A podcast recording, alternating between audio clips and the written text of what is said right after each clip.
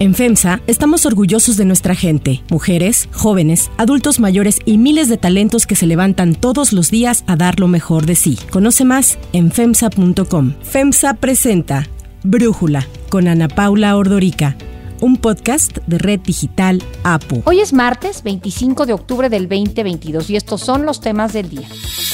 La inflación registra su tercera disminución quincenal consecutiva, aunque expertos advierten que siguen las presiones inflacionarias. Con Boris Johnson fuera de la contienda, Rishi Sunak será el próximo primer ministro de Gran Bretaña. Pero antes vamos con el tema de profundidad. A veces eso tiene efecto de boomerang, te perjudica a quien suelta ese tipo de cosas. No afecta políticamente, hasta puede beneficiar sin duda es de mal gusto. El fin de semana estuvo lleno de escándalos entre integrantes de Morena. Las divisiones dentro de la autonombrada Cuarta Transformación son cada vez más fuertes. El viernes pasado, el director del Sistema de Agua de Puerto Vallarta, Salvador Llamas Urbina, fue asesinado en Guadalajara. Ante el ataque, la Fiscalía del Estado informó que todo fue planeado por el crimen organizado. Sin embargo, el académico y fundador de la Convención Nacional Morenista, John Ackerman, acusó al funcionario asesinado de haber sido un narco de Vallarta y de haber acarreado a gente para las elecciones de las asambleas distritales en julio pasado, en donde ganó. Ante las declaraciones de Ackerman, el presidente Andrés Manuel López Obrador se pronunció. Eso no nos consta, no tenemos pruebas. Eso es mejor esperar a que la autoridad haga la investigación. Quienes están viendo este asunto. Pero no se pueden hacer juicios y el sábado, el hermano del presidente José Ramiro López Obrador encabezó otra división dentro de la 4T, ya que reprobó nuevamente las aspiraciones a la presidencia del secretario de Gobernación Adán Augusto López y hasta criticó su propaganda. Andan queriendo engatusar a la gente con eso de que, de que siga López. Pero hay de López a López, ¿eh? No se equivoquen.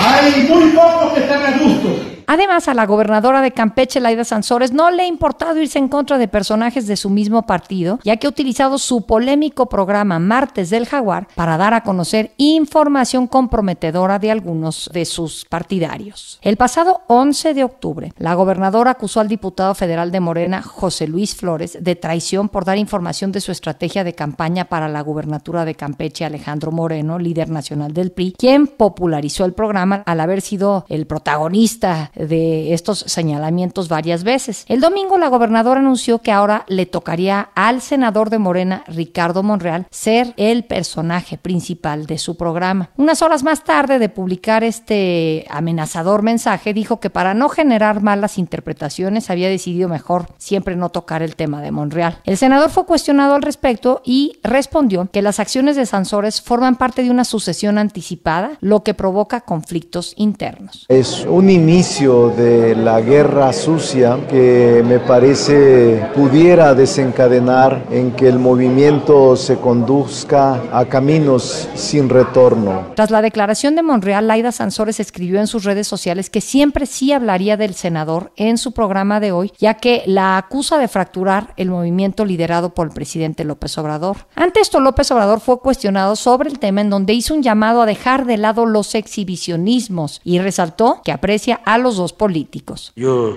estimo muchísimo, muchísimo, muchísimo, muchísimo. La quiero mucho, mucho. La admiro por eh, ser luchona, Alaida Sansores.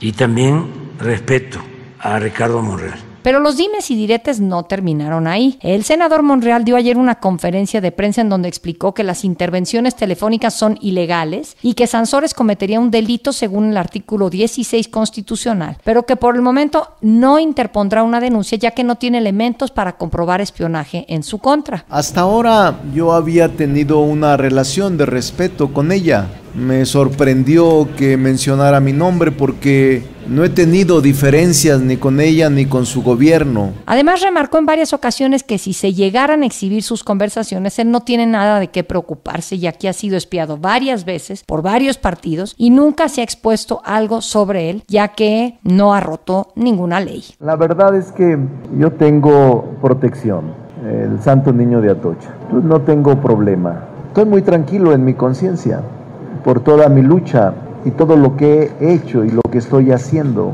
y de mi parte es amor y paz solamente con todos y máxime con mis compañeros de partido. Ricardo Monreal agregó que hay cuentas en redes sociales que lo atacan a diario y mientras esto pasa, halagan a la jefa de gobierno de la Ciudad de México, Claudia Sheinbaum. Por esto piensa que están ligadas a las aspiraciones presidenciales de Sheinbaum, quien es aliada de Sansores y quien dijo ayer que le daba su total apoyo a la gobernadora de Campeche. Monreal informó que ya mandó a hacer un estudio forense para identificar las cuentas que lo han atacado por más de un año. Después de las amenazas de Sansores, el senador Monreal subió un video en donde toma el tema con humor, ya que dice ser parte del grupo Jedi de Star Wars y que vencerá al lado oscuro. La fuerza nos acompaña. Ante el escándalo, el consejero político de Monreal, Alejandro Rojas Díaz, salió en defensa del senador e invitó a los ciudadanos a realizar un programa que sea la contraparte y que se llame el miércoles del León. El análisis. Para profundizar más en este tema, le agradezco a Federico Berrueto, analista político, platicar con nosotros. Federico, ¿qué tan graves crees que son estas divisiones? Todos los partidos tienen divisiones, pero ¿cómo sientes estas que hay al interior de los morenistas? Mira, primer término, tal como lo señalas, la política o en la política es común que haya diferencias, que haya confrontaciones, incluso hasta golpes bajos. Es propia la competencia por el poder. Pero esto al tema, por ejemplo, el que dice John Ackerman, de que la persona asesinada en Puerto Vallarta era además un personaje vinculado con el crimen organizado que a su vez, como era consejero, eh, sí era consejero de Morena, consejero nacional de Morena, que también se desempeñó en el acarreo de votantes. Es decir, aquí el señalamiento no es menor, es sumamente delicado y por lo que sabemos hasta el momento, derivado de la explicación que está dando la Fiscalía del Estado de Jalisco, hay una situación ahí muy, muy comprometedora a Morena, porque de lo que estamos hablando es algo que pues se dice y no se ha aprobado y es el tema de los vínculos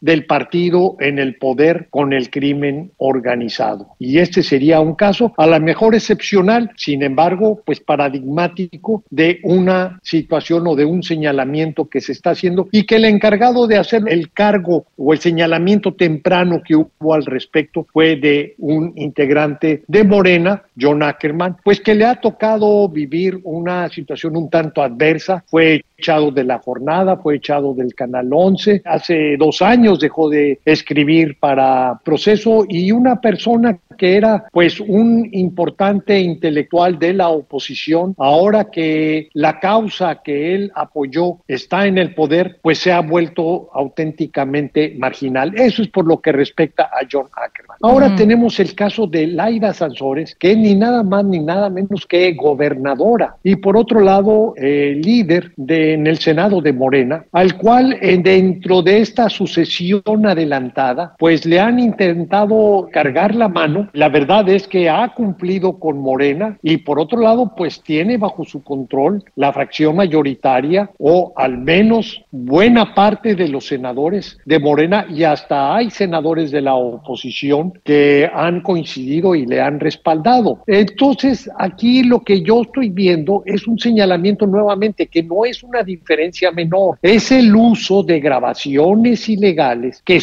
tienen como origen un delito y que eh, la gobernadora pues resulta que ella siente o asume que los puede ir con toda impunidad. Ya ha habido eh, señalamientos, órdenes y decisiones del Poder Judicial Federal que la obligan a la prudencia y a inhibirse, al menos respecto al dirigente del PRI, Alejandro Moreno, inhibirse a difundir, digamos, información información obtenida a través de medios ilegales. Lo mismo aplicaría desde luego para cualquier otro personaje y desde luego para el coordinador de los senadores de Morena, que realmente es impensable, Ana Paula, inaudito, que una gobernadora de Morena esté en esta actitud de descalificación, de confrontación a quien finalmente pues tiene todo el derecho de aspirar a ser candidato de Morena Morena a la presidencia de la República. Ahora, bien dices, Laida Sansores, pues ya la conocíamos cómo fue como alcaldesa de Álvaro Obregón, pero como dices, no deja de ser una gobernadora de Morena y no deja de, deja de llamar la atención que se estén amenazando con sacar los trapitos al sol de ella al dirigente del Senado, de su partido, y viceversa. ¿Cuál sería la estrategia que tendría que asumir el presidente? Porque uno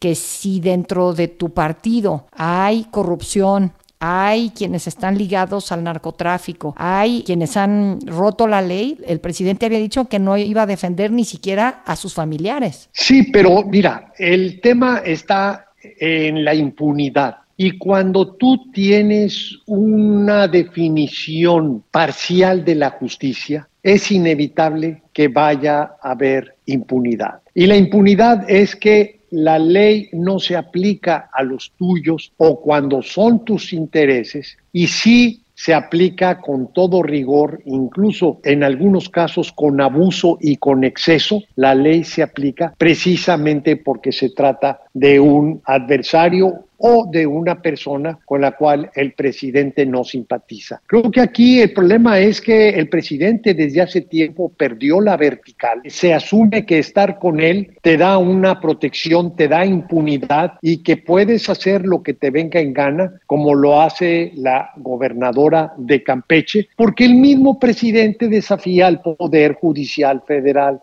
porque el mismo presidente se desentiende de la ley, porque el mismo presidente privilegia su concepto de justicia sobre lo que es la legalidad. De manera tal que aquellos que interpretan o sienten que deben hacer lo mismo que el presidente, pues actúan de esta manera claramente facciosa y comprometiendo pues lo que debiera ser el objetivo del partido gobernante en estos momentos, que sería la unidad. Ahora, esto me da la impresión, pero te quiero preguntar si tú lo ves así, que es producto de la sucesión adelantada que provocó el propio presidente. Que si todavía no hubiera ni hablado de corcholatas, esto que estamos viendo no estaría ocurriendo. Pero, ¿cómo lo ves tú, Federico? Son las dos cosas. O sea, por una parte la sucesión adelantada y por otro lado es el manejo o la definición parcial y abusiva del ejercicio del poder, donde las decisiones van en función de intereses en particular y no de atender el interés general. E insisto, el presidente perdió la vertical desde hace tiempo y lo que estamos viendo con esta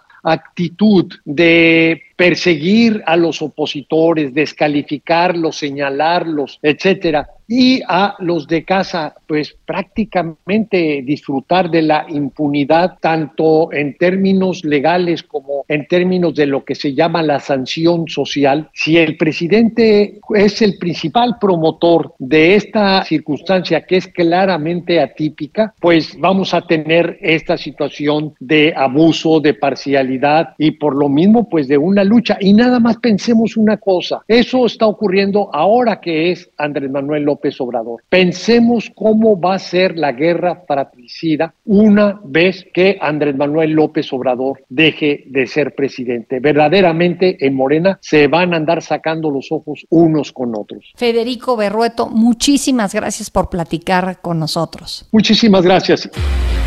Interrumpo este episodio para contarles algo muy especial. Mientras venía al trabajo descubrí lo que es viajar con comodidad y con tecnología intuitiva. Hice mis pendientes mientras iba manejando y lo más importante es que no tuve ni que quitar los ojos del camino. Tienen que descubrir a Buick porque al subirse a una SUV de Buick también conocerán algo muy especial. Hay otras noticias para tomar en cuenta. 1. Inflación. La inflación se ubicó en 8.53% interanual en la primera quincena de octubre, según datos del INEGI. Se trata de su tercera disminución quincenal consecutiva. Pese a que el dato muestra una tendencia ligeramente a la baja, siguen las presiones inflacionarias. En la primera quincena del mes se registró un incremento del 0.44% en el índice de precios al consumidor respecto a la quincena anterior. Por ejemplo, la inflación en el rubro de alimentos se aceleró, ubicándose en 13.87% anual, su mayor nivel desde la segunda quincena de noviembre de 1999. Para Brújula, Gabriela Siller, directora de análisis económico y financiero de Grupo Financiero Base, nos ayuda a entender este dato de la inflación y los riesgos que persisten en torno al indicador. La inflación de la primera quincena de octubre en México se ubicó en una tasa anual de 8.53%, bajando por tercera quincena consecutiva. Sin embargo, esto no debe de ser considerado como una disminución de las presiones inflacionarias, ya que varios componentes siguen mostrando una clara tendencia al alza, en específico los precios de los alimentos, algunos servicios y los energéticos. Además, a tasa quincenal, la inflación se ubicó en 0.44%, por arriba de la inflación quincenal promedio de las primeras 18 quincenas del año, lo que indica que los precios siguen subiendo a un ritmo acelerado en su comparación quincenal. Con el objetivo de contener la inflación, el Banco de México elevó a finales del mes pasado la tasa de interés a un récord de 9.25%, el undécimo incremento consecutivo del objetivo del 3% más menos un punto porcentual. Al respecto, Gabriela Siller nos comparte sus proyecciones sobre la tendencia que se espera para la inflación a fin de año. Lo más probable es que la inflación siga al alza y no se descarta que pueda alcanzar un nivel cercano a 9% en diciembre, para lo cual, bueno, pues también se espera que el Banco de México siga subiendo de manera acelerada su tasa de interés, probablemente en 75 puntos base en el anuncio del 10 de noviembre, aunque un incremento de 100 puntos base reflejaría mayor contundencia y ayudaría a limitar el crecimiento de las expectativas de inflación a largo plazo. Se espera que la tasa de interés objetivo en México termine el año en un nivel de 10.5%. 2. Rishi Sunak. El exministro de Finanzas, Rishi Sunak, se convirtió en el sucesor de Liz Truss como líder de los Tories del Partido Conservador y por ende en el próximo primer ministro británico. I am humbled and honored to have the support of my parliamentary colleagues and to be elected as leader of the Conservative and Unionist Party. It is the greatest privilege of my life to be able to serve the party I love and give back to the country I owe so much to. Sunak logró hacerse del aval de más de un centenar de conservadores después de que Boris Johnson, el ex primer ministro, anunciara que desistiría en su intención de buscar el respaldo de los parlamentarios y con ello descartar que volvería a buscar ser el primer ministro. Sunak superó también a Penny Mordaunt, la otra favorita en la contienda, quien según datos del comité 1922, encargado del proceso, se quedó a 10 votos de cumplir con el requisito de apoyos necesarios. Rishi Sunak cuenta con un perfil favorable al establishment, a los mercados y a la mayoría Tory. Ha trabajado como analista para Goldman Sachs, entre otros fondos de inversión, y ha reiterado en varias ocasiones que su objetivo es poner fin a la crisis económica que atraviesa su país, especialmente tras el anuncio del gobierno de Liz Truss de su llamado mini presupuesto. The United Kingdom is a great country, but there is no doubt we face a profound economic challenge. We now need stability and unity, and I will make it my utmost priority to bring our party and our country together. Incluso antes de empezar su mandato, Sunak ya ha hecho historia. Es el primer líder del Partido Conservador británico y jefe del gobierno, miembro de una minoría étnica. No es de raza blanca y por ello será la primera vez que alguien de color gobierne en Gran Bretaña. Será también el primer hindú, el más joven en más de dos siglos, con apenas 42 años, y en estos momentos el diputado más rico del Parlamento. Su fortuna es mayor incluso que la del rey Carlos III. También ha llamado la atención que llegará al número 10 de Downing Street en pleno festival de Diwali, la fiesta más importante de la India y por lo tanto un momento muy especial para él. I pledge that I will serve you with integrity and humility, and I will work day in, day out to deliver for the British people. Para cerrar el episodio de hoy los dejo con Kilómetros de Sin Bandera.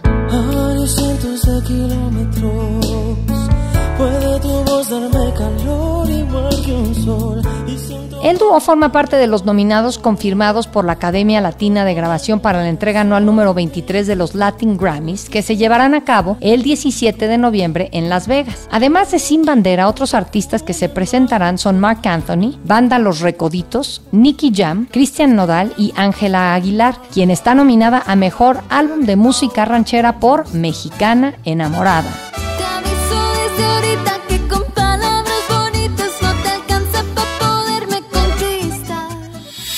Yo soy Ana Paula Ordorica. Brújula lo produce Batseva Feitelson. En la redacción, Airam Narváez. En la coordinación y redacción, Christopher Chimal. Y en la edición, Cristian Soriano. Los esperamos mañana con la información más importante del día. Oxo, Farmacias ISA, Cruz Verde, Oxo Gas, Coca-Cola FEMSA, Invera, Torrey y PTM son algunas de las muchas empresas que crean más de 245 mil empleos tan solo en México y generan valor como parte de FEMSA. FEMSA presentó Brújula con Ana Paula Ordorica, un podcast de Red Digital APO.